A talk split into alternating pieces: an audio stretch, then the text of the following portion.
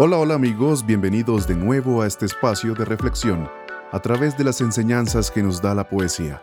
Amigos, la poesía instruye. No solo se trata de romanticismo, despecho o erotismo, también se trata de enseñar y aprender.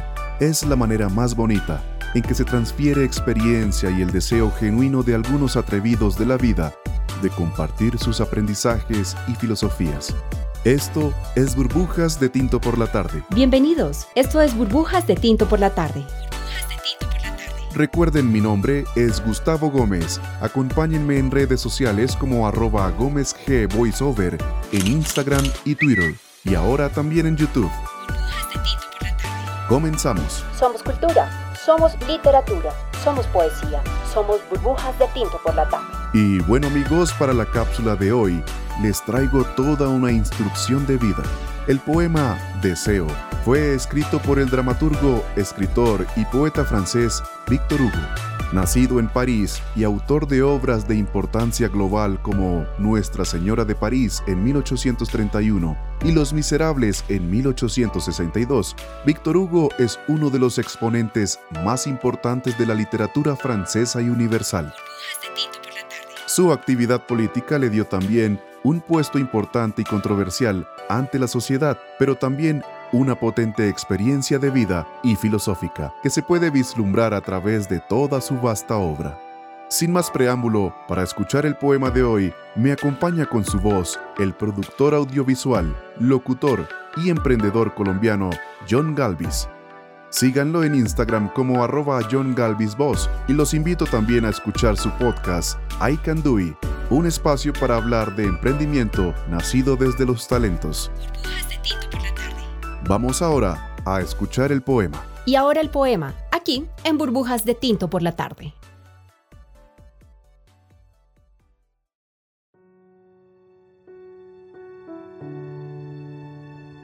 Deseo.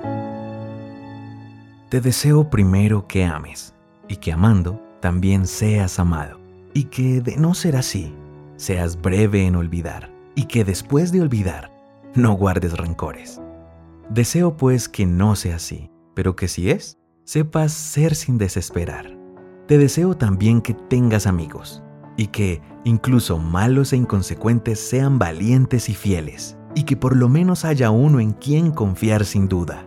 Y porque la vida es así, te deseo también que tengas enemigos, ni muchos ni pocos, en la medida exacta, para que algunas veces te cuestiones tus propias certezas, y que entre ellos haya por lo menos uno que sea justo, para que no te sientas demasiado seguro. Te deseo además que seas útil, mas no insustituible, y que en los momentos malos, cuando no queda más nada, esa utilidad sea suficiente para mantenerte en pie. Igualmente, te deseo que seas tolerante, no con los que se equivocan poco, porque eso es fácil, sino con los que se equivocan mucho e irremediablemente, y que haciendo buen uso de esta tolerancia sirvas de ejemplo a otros. Te deseo que siendo joven no madures demasiado deprisa y que ya maduro no insistas en rejuvenecer y que siendo viejo no te dediques al desespero, porque cada edad tiene su placer y su dolor y es necesario dejar que fluyan entre nosotros. Te deseo de paso que seas triste, no todo el año, sino apenas un día pero que en ese día descubras que la risa diaria es buena, que la risa habitual es sosa y la risa constante es malsana. Te deseo que descubras, con urgencia máxima, por encima y a pesar de todo, que existen y que te rodean seres oprimidos, tratados con injusticia y personas infelices. Te deseo que acaricies un gato, alimentes a un pájaro y oigas a un jilguero erguir triunfante su canto matinal para que de esta manera te sientas bien por nada. Deseo también que plantes una semilla, por más minúscula que sea, y la acompañes en su crecimiento, para que descubras de cuántas vidas está hecha un árbol. Te deseo además que tengas dinero, porque es necesario ser práctico, y que por lo menos una vez por año pongas algo de ese solo para que quede claro quién es el dueño de quién. Te deseo también que ninguno de tus defectos muera, pero que si muere alguno, puedas llorar sin lamentarte y sufrir sin sentirte culpable. Te deseo por fin que, siendo hombre, tengas una buena mujer y que siendo mujer, tengas un buen hombre, mañana y al día siguiente, y que cuando estén exhaustos y sonrientes, hablen de amor para recomenzar. Si todas estas cosas llegan a pasar, no tengo más nada que desearte. Eh, un tinto, por favor. La reflexión de hoy. Y bueno amigos, estamos aquí de vuelta después de escuchar ese poema tan bonito y sobre todo cargado de mucho aprendizaje. Sin duda alguna la reflexión de hoy es acerca del equilibrio. Los seres humanos nos programamos socialmente para evitar a gran escala cualquier situación, emoción o pensamiento que nos haga sentir miserables o tristes.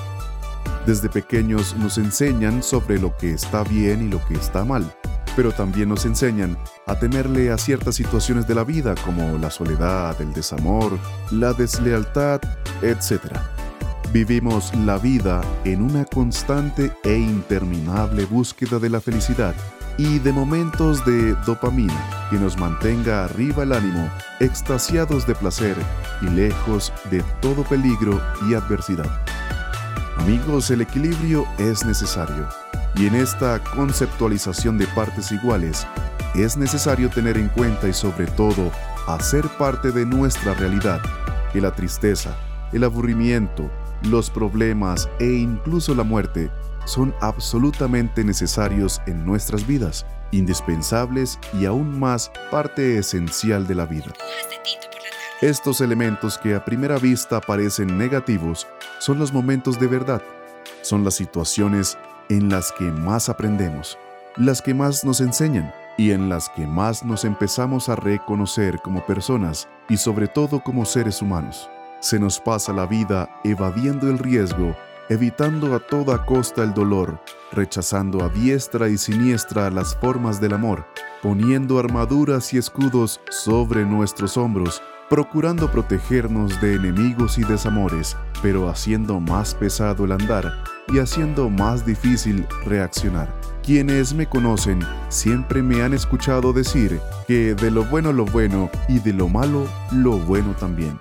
La invitación amigos es a que siempre, sin importar si es una situación de tristeza o alegría, de malestar o bienestar, tengamos nuestros cinco sentidos conscientes en extraer las cosas positivas de todo lo que nos sucede, así parezca una situación no tan positiva.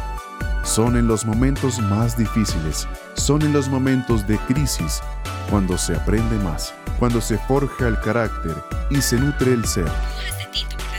Y bueno amigos, así llegamos al final de esta burbuja, realmente un poema que nos enseña de una manera muy paternal a afrontar a la vida con equilibrio. Espero les haya gustado.